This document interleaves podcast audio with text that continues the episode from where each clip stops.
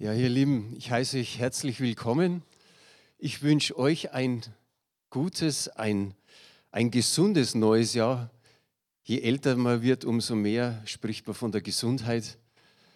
Manche haben wir noch vom letzten Jahr irgendwie ein bisschen was mitgebracht an Erkältung oder Magen-Darm-Verstimmung. Es soll auf alle Fälle dieses Jahr ein bisschen besser werden.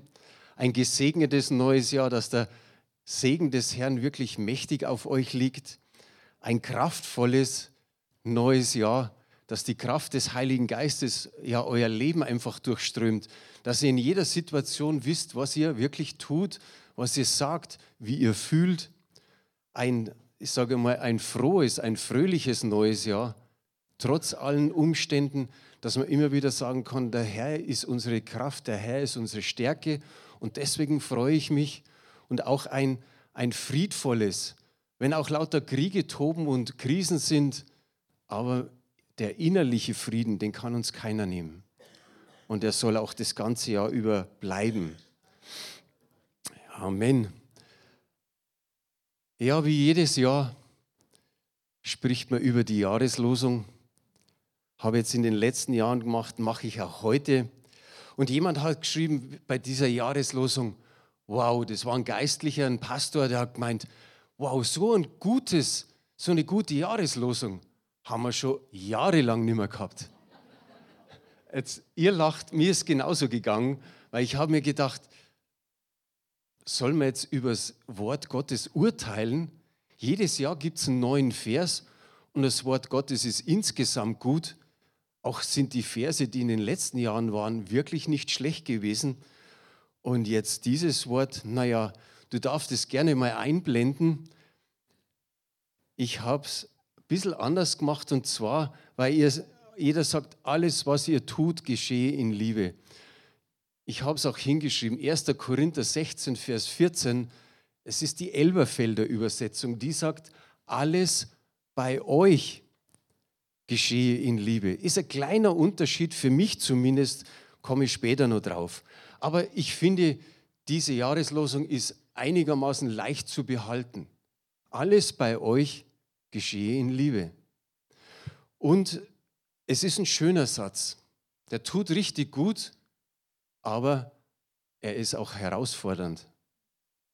Das zu bewerkstelligen ist nicht leicht. Und mir ging es einfach so, ich habe den Vers davor auch noch mitgenommen. Und zwar 1. Korinther 16, Vers 13, da steht, wachet, stehet fest im Glauben, seid mannhaft, eben die Elberfelder Übersetzung, seid stark. Wie in fast allen Briefen hat der Paulus am Schluss so Segenswünsche, Grüße, Reisepläne und so weiter. Und wenn wir uns diese beiden Verse anschauen, dann muss man sagen, okay, da hat er was gesagt von seinen Reiseplänen und zwischen den Reiseplänen und den Grüßen stecken genau diese zwei Verse. Dieser 13. und 14. Vers in 16 Kapiteln. Es ist ein recht langer Brief, 16 Kapitel lang, und er schreibt da so mittendrin eben diese, ich sag's mal, Ermahnung. Ihr wisst, jedes Jahr ziehe ich auch eine Losung für die Gemeinde. Ich habe es am Silvesterabend nicht gemacht. Ich habe es am Neujahrstag nicht gemacht habe dann noch am zweiten und am dritten überlegt, ob ich was ziehen soll. Und wie ich dann so in der Predigtvorbereitung war, habe ich mir gedacht, nein.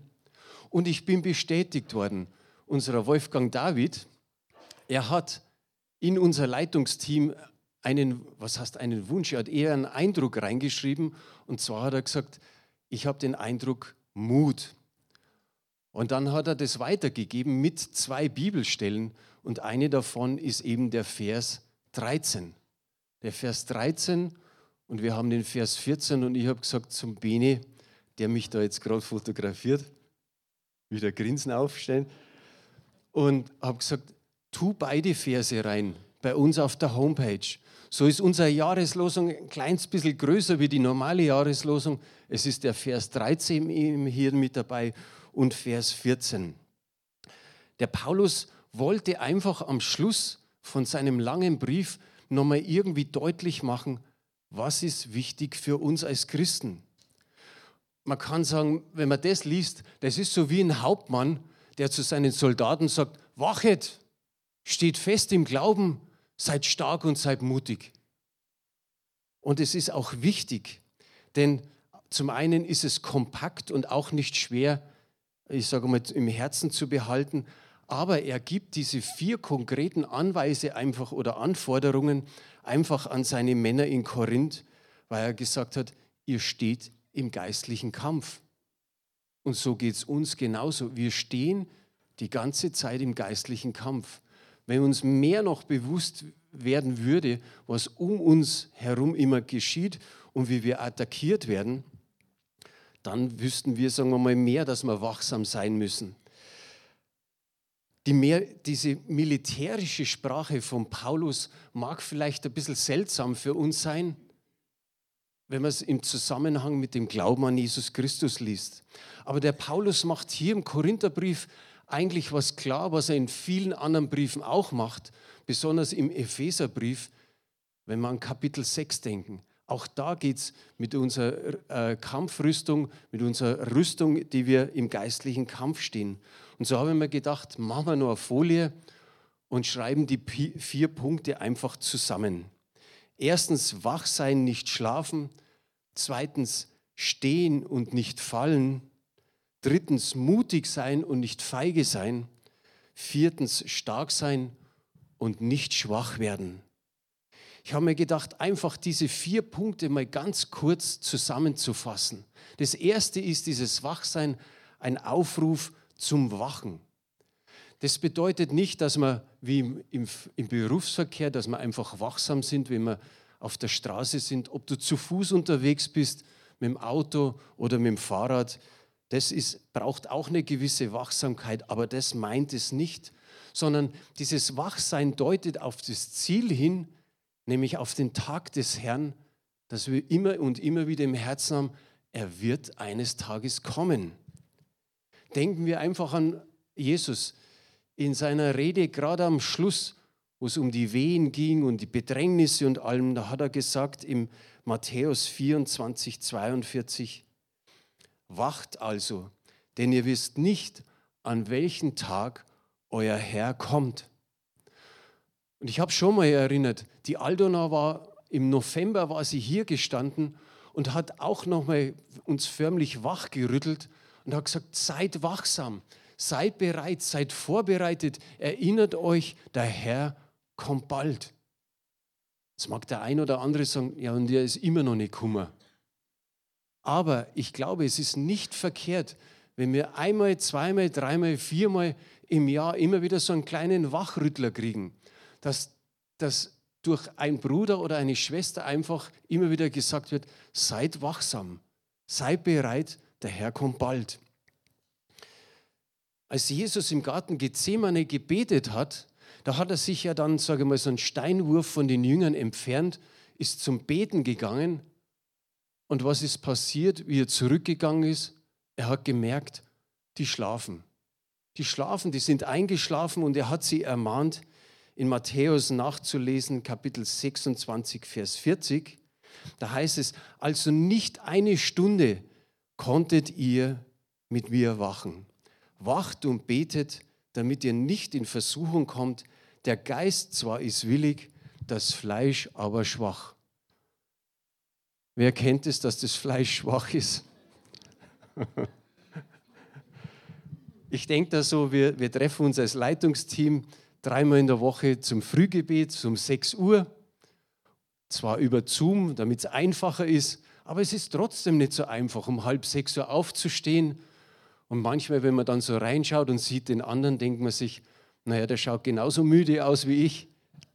Aber auch da spürt man, dass man vielleicht mal irgendwann sagt, naja, heute nicht. Ich habe so schlecht geschlafen und, und jetzt nur um halb sechs aufstehen und, und, und beten mit den anderen. Komm, bleib lieber noch mal ein Stündchen liegen. Aber meistens kann man da auch nicht schlafen.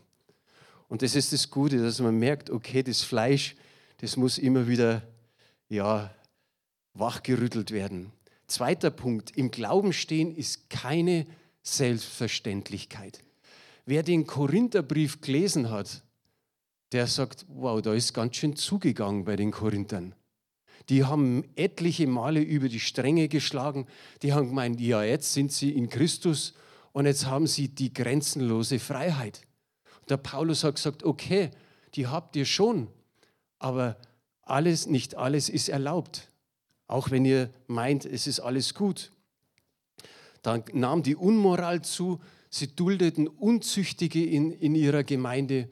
Und an einer Stelle hat er auch gesagt, oder an mehreren Stellen, geht nicht in die heidnischen Gottesdienste, haltet euch da fern.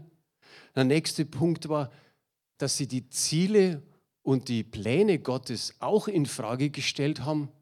Und was ganz arg war, es gab eine Grüppchenbildung. Grüppchenbildung in der Gemeinde ist nicht gut. Da hat er gleich im, im ersten Kapitel gesagt, die einen, die sagen, ich gehöre zu Paulus, die anderen sagen, ich gehöre zu Apollos. Die nächsten gehören dann noch zu Kephas, also Petrus. Und ein paar waren doch auch noch dabei, die haben gesagt, ich halte mich an Christus. Und dann stellt er dieser Gemeinde mehrere Fragen und sagt, ist denn Christus zerteilt? Ist Paulus für euch ans Kreuz gegangen? Seid ihr auf meinen Namen, also auf Paulus getauft? Und dann fasst er das so mittendrin zusammen und sagt, das erinnert alles an Israel. Die haben sich auch nicht an Mose und an Aaron gehalten. Auch gegen die haben sie rebelliert. Und dann meint er an einer Stelle in Kapitel 10, all das ist uns zur Warnung geschrieben. Und da heißt es eben in diesem Kapitel, Vers 12, daher, wer zu stehen meint, der sehe zu, dass er nicht falle. Und auch wir müssen in unserem christlichen, geistlichen Leben immer wieder schauen, dass wir nicht meinen, okay, wir wissen schon, wie der Hase läuft und bis wir schauen, fallen wir. Und deshalb ermutigt der Paulus, steht fest im Glauben und konzentriert euch auf Jesus Christus, der das Fundament ist. Es ist ein wunderbarer Vers in Kapitel 3, Vers 11, da heißt es, denn einen anderen Grund kann niemand legen außer dem, der gelegt ist, welcher ist Jesus Christus. Allein der Glaube an Jesus Christus hat die Korinther getragen. Und er trägt auch uns durch alle Schwierigkeiten und durch alle Herausforderungen hindurch. Habt ihr da Amen dafür? Ich hoffe. Fassen wir den dritten und vierten Punkt, mutig und stark zu sein, einfach zusammen. Da gibt es eine Aufforderung oder mehrere, auch im Alten Testament. Und die hängen teilweise mit militärischen Zusammenhängen zusammen. War jetzt ein bisschen doof, der Satz. Naja, der Feldhauptmann Joab richtet diesen doppelten Befehl an seinen Bruder Abishai. In 2 Samuel 10, Vers 12 heißt es, sei mutig und entschlossen, heißt es da an der Stelle. Wir wollen für unser Volk kämpfen und für die Städte, die Gott uns gegeben hat. Der Herr aber möge tun, was er für richtig hält. Auch der König David hat in seinen Psalmen an mehreren Stellen immer wieder gesagt, vertraut ganz auf den Herrn und seid mutig und stark. Wer hat das Josua-Buch schon mal einmal gelesen? Wer hat es öfter gelesen? Ein sehr schönes, gutes Buch, gut zu lesen, sehr interessant. Im ersten Kapitel zwischen Vers 6 und Vers 9 kommt dreimal vor, sei mutig und sei stark. Davor hat Gott zum Volk Israel gesprochen, ganz am Ende des fünften Mosebuches und nochmal dem Mose auch nochmal ermutigt, dass er das dem Volk nochmal sagt, seid mutig und stark. Dreimal sagt es hier dem Josua. Er hat gemerkt, Gott, wie es dem Josua ging. Jetzt war er der Nachfolger. Er musste in die Fußstapfen von Mose treten und musste das Volk an, ins gelobte Land bringen. Und dreimal sagt Gott, sei mutig und sei stark. Und wenn ihr in Vers 9 schaut, das haben wir jetzt hier nicht, Vers 9 fragt Gott. Nachdem er ihm schon zweimal gesagt hat, sei mutig und sei stark zum Josua, sagt er beim dritten Mal, habe ich dir nicht geboten, sei mutig und stark. Also er, ich sage mal, er presst dem, dem, dem Josua richtig rein, mutig und stark zu sein. Der Luther übersetzt so getrost und unverzagt, aber ich denke, mutig und stark ist schon einmal gewichtiger. Und es ist wichtig für unser Leben, dass wir mutig und stark sind. Dass wir nicht als Christen sagen, naja, alles muss in Liebe geschehen, ich, ich, ich werde da nichts sagen. Mit der Aufforderung, mutig und stark zu sein, ist kein Heldenmut gemeint, sondern einfach der Glaube an Jesus Christus, der uns Mut gibt und auch Kraft gibt, eben stark macht durch die Kraft des Heiligen Geistes. Von dem haben wir vorher auch gesungen. Und der, der Paulus kann zumindest am Ende des zweiten Korintherbriefes was Wunderbares sagen. In Kapitel 12, Vers 9 heißt es, doch der Herr hat zu mir gesagt, meine Gnade ist alles, was du brauchst. Denn meine Kraft kommt gerade in der Schwachheit zur vollen Auswirkung. Daher will ich nun mit größter Freude und mehr als alles andere meine Schwachheiten rühmen, weil dann die Kraft Jesu Christi in mir wohnt. Also auch für uns gilt es, alle Herausforderungen, die wir haben, alle Schmerzen, alle Schwierigkeiten, alles Leid, alle Krankheiten und alles, was da so manchmal auf uns einprasselt, das gilt für uns. Wachet, steht im Glauben, seid mutig und seid stark. Jetzt kommen wir zur eigentlichen Jahreslosung. Alles bei euch geschehe in Liebe. Ich sage mal keine Ahnung. Und das sage ich manchmal spaßig dazu und davon viel. Keine Ahnung, wie die Korinther mit dieser Herausforderung wirklich umgegangen sind, mit die, alleine mit diesem Satz. Und meine Frage heute ist, weil es, soll ja, die Predigt soll ja immer auch für uns sein. Was macht dieser Satz mit dir? Nimm dir ruhig ein paar Sekunden, um einfach mal den Satz anzuschauen und zu sagen, wow, das ist die Jahreslosung für heuer und auch für mich. Alles bei euch geschehen, Liebe. Ich habe es mir natürlich gestellt in der Predigtvorbereitung. Ich bin ja dann der Erste, der da dran ist und sagt, wow, das ist heftig. Ich habe das mehrmals gelesen und habe mir gedacht, wie soll man das schaffen? Und heute in der Früh ging es mir schon so. Wir haben ausgemacht hier im Haus, am Sonntag ist einer dran, der kaum in Gottesdienst kommt, der kümmert sich draußen, wenn es schneit. Es ist kurz vor sieben und man soll vor sieben das eigentlich schon machen. Er ist nicht draußen, ich gehe runter. Und wie ich da so diesen Bad wegschiebe, ist total schwierig. Egal ob mit Schaufel oder Besen, das pappt richtig dran am Besen und hast kaum Erfolg, habe mir genau in dem Moment gedacht, alles geschehe bei euch in Liebe. Weil ich mich kenne. Weil ich mir gedacht oh, jetzt, wo, ist, wo, ist, wo ist der andere? Wo ist der? Dann habe ich mir gedacht, alles geschehe in Liebe. Und habe mir gedacht, schon, ich freue mich, dass ich das mal so mache. Habe ihm dann nachher WhatsApp geschrieben und er war dann schon um halb neun Uhr dann auch drunten und vorher, glaube ich, auch vom Gottesdienst aber einfach gut. Und da merkt man dann schon, okay, das sind Herausforderungen für uns. Und ich habe mir gedacht, naja, ich will das nicht als guten Vorsatz abtun wie die anderen, die, die sagen, ja, heuer will ich mal anfangen abzunehmen. Wie oft nimmt man sich das vor? Also ich nicht. Aber, aber viele andere eben. Und, und dann habe ich nachgeschaut, in den, die Umfragen haben ergeben, von allen guten Vorsätzen halten 15 Prozent nur eine Woche. Und in der zweiten Woche kommen nochmal 12 Prozent dazu. Also nach zwei Wochen ist schon vieles einfach geschehen. Die, Vors die guten Vorsätze sind einfach vergessen. Und ich habe mir gedacht, nein, ich will das für mich als Herausforderung nehmen, als Auftrag nehmen, zumindest für dieses Jahr. Und wisst ihr, was meine große, große Hoffnung ist? dass ihr alle mitmacht. Weil wir brauchen das ja. Wenn alle mitmachen, als Gemeinde ist es immer gut, so ein Übungsfeld zu haben. Und dann kann man uns loslassen auf die Menschheit.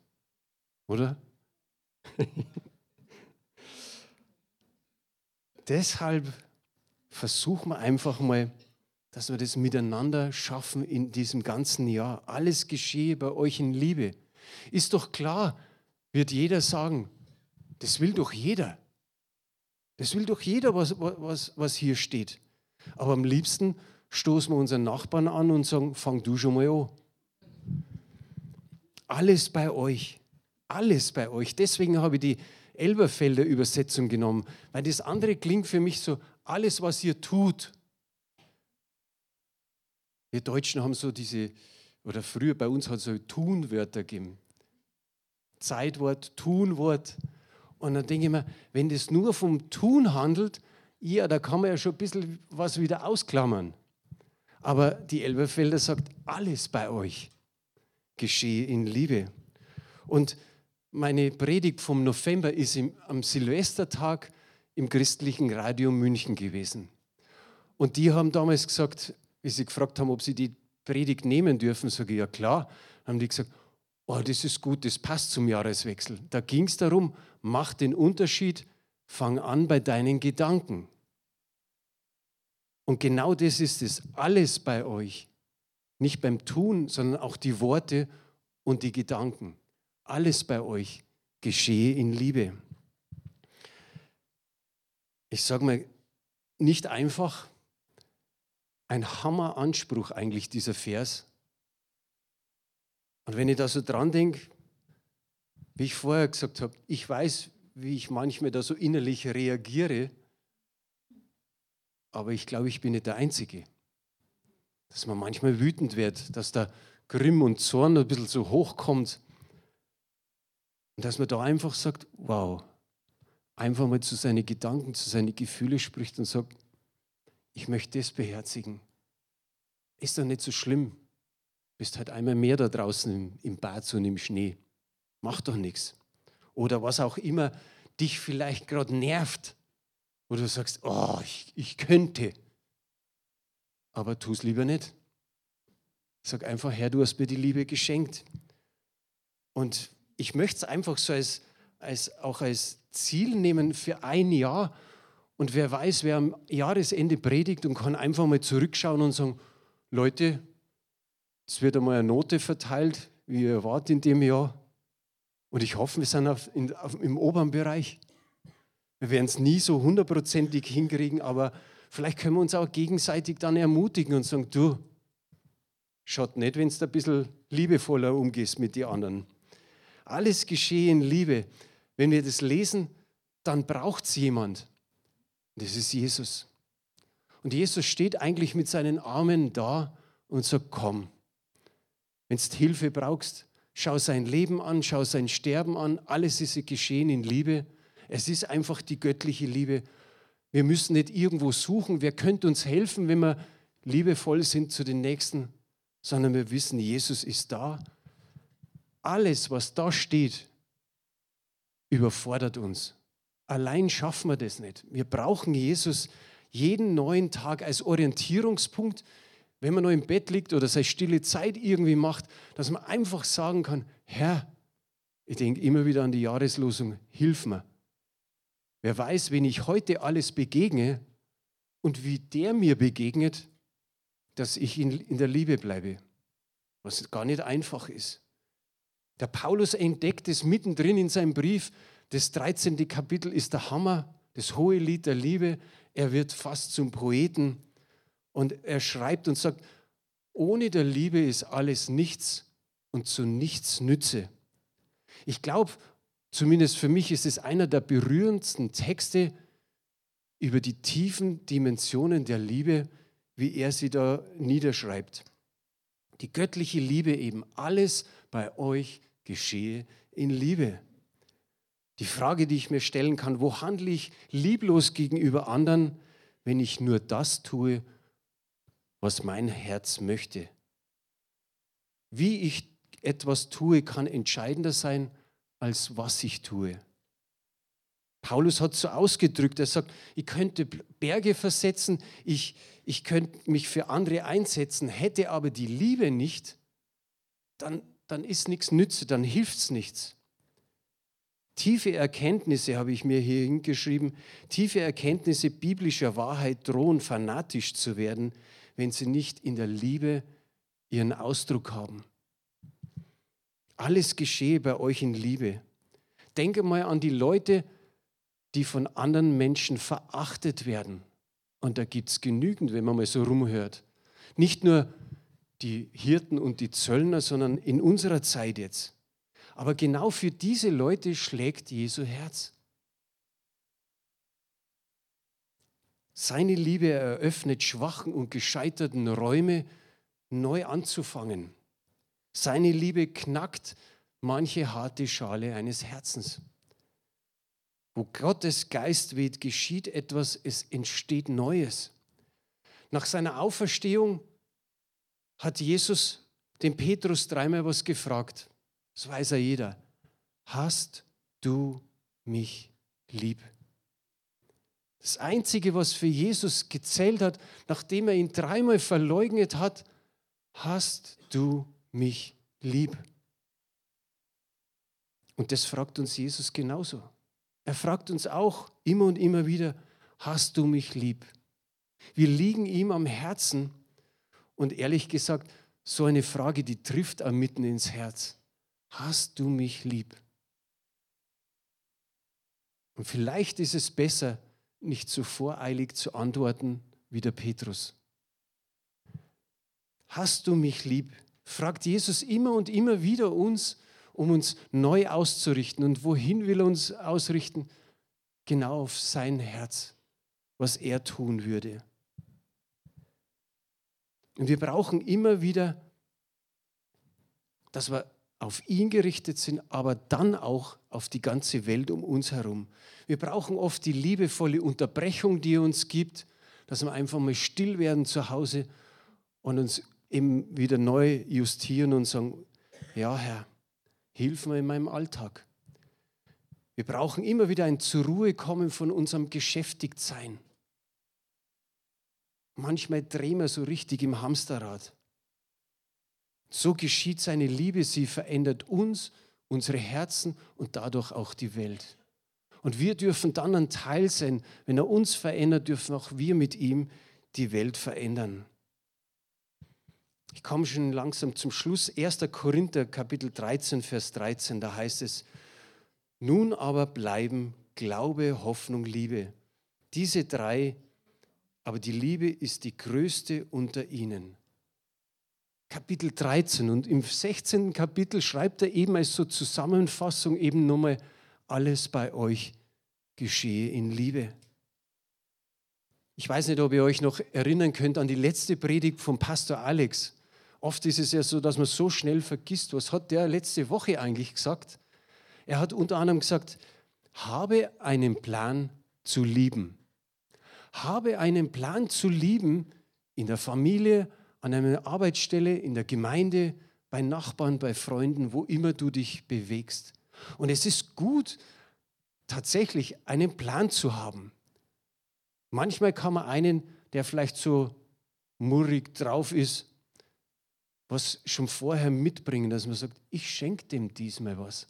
Und er hat auch gesagt, wie könnte die Liebe ausschauen? Dann hat er aufgezählt und ich habe es ein bisschen erweitert. Lächeln, ein Geschenk, ein Lob, eine Umarmung, ein Kompliment, Blumen und was auch immer noch du dir vielleicht ausdenkst. Und ja, er sagt, es ist wichtig, sich vorzubereiten. Es kann so ein Gegenwind kommen und du, du schenkst jemand was. Und der wird sagen, wow, jetzt habe ich den eigentlich so dumm angefahren, aber er schenkt mir was. Das bewirkt was bei dem anderen. Also das eine ist vorbereitet sein, das andere ist, aber wir dürfen auch dem Heiligen Geist vertrauen, dass er uns im richtigen Moment, zur richtigen Zeit richtig, den richtigen Gedanken, das richtige Wort und auch das richtige Handeln einfach schenkt. Habt ihr da einen Amen drauf? Ich komme noch weiter an den Schluss hin. Kann einfach sagen, danke, danke ist eigentlich unsere Antwort an Gott in der Liebe Jesu Christi. Ein Leben der Dankbarkeit führen, im Hören auf dem, was, was er sagt, seine Stimme und im Lesen seines Wortes. Er trägt uns ja das ganze Jahr hindurch wie wir vorher erfahren, ohne ihn geht es nicht. Die Jahreslosung überfordert uns ohne ihn, aber mit ihm verwandelt es nicht nur uns, sondern die ganze Welt. Und ich habe noch ein Wort für die, die per Livestream zuschauen. Es sind ja auch eher die, die ganz selten in die Gemeinde kommen oder vielleicht seit Corona gar nicht mehr gekommen sind. Ich habe einfach ein Wort an euch. Mir und uns ist es wichtig, dass ihr mit dabei seid. Denn wenn wir den Auftrag, alles bei euch geschehen, Liebe, wenn wir den einhalten wollen, dann wollen wir es an allen tun. Da wollen wir von jedem sehen, was er an Liebe ausschütten kann und was auch du mitbringen kannst. Ich sage jetzt einfach für alle anderen, wir brauchen dich.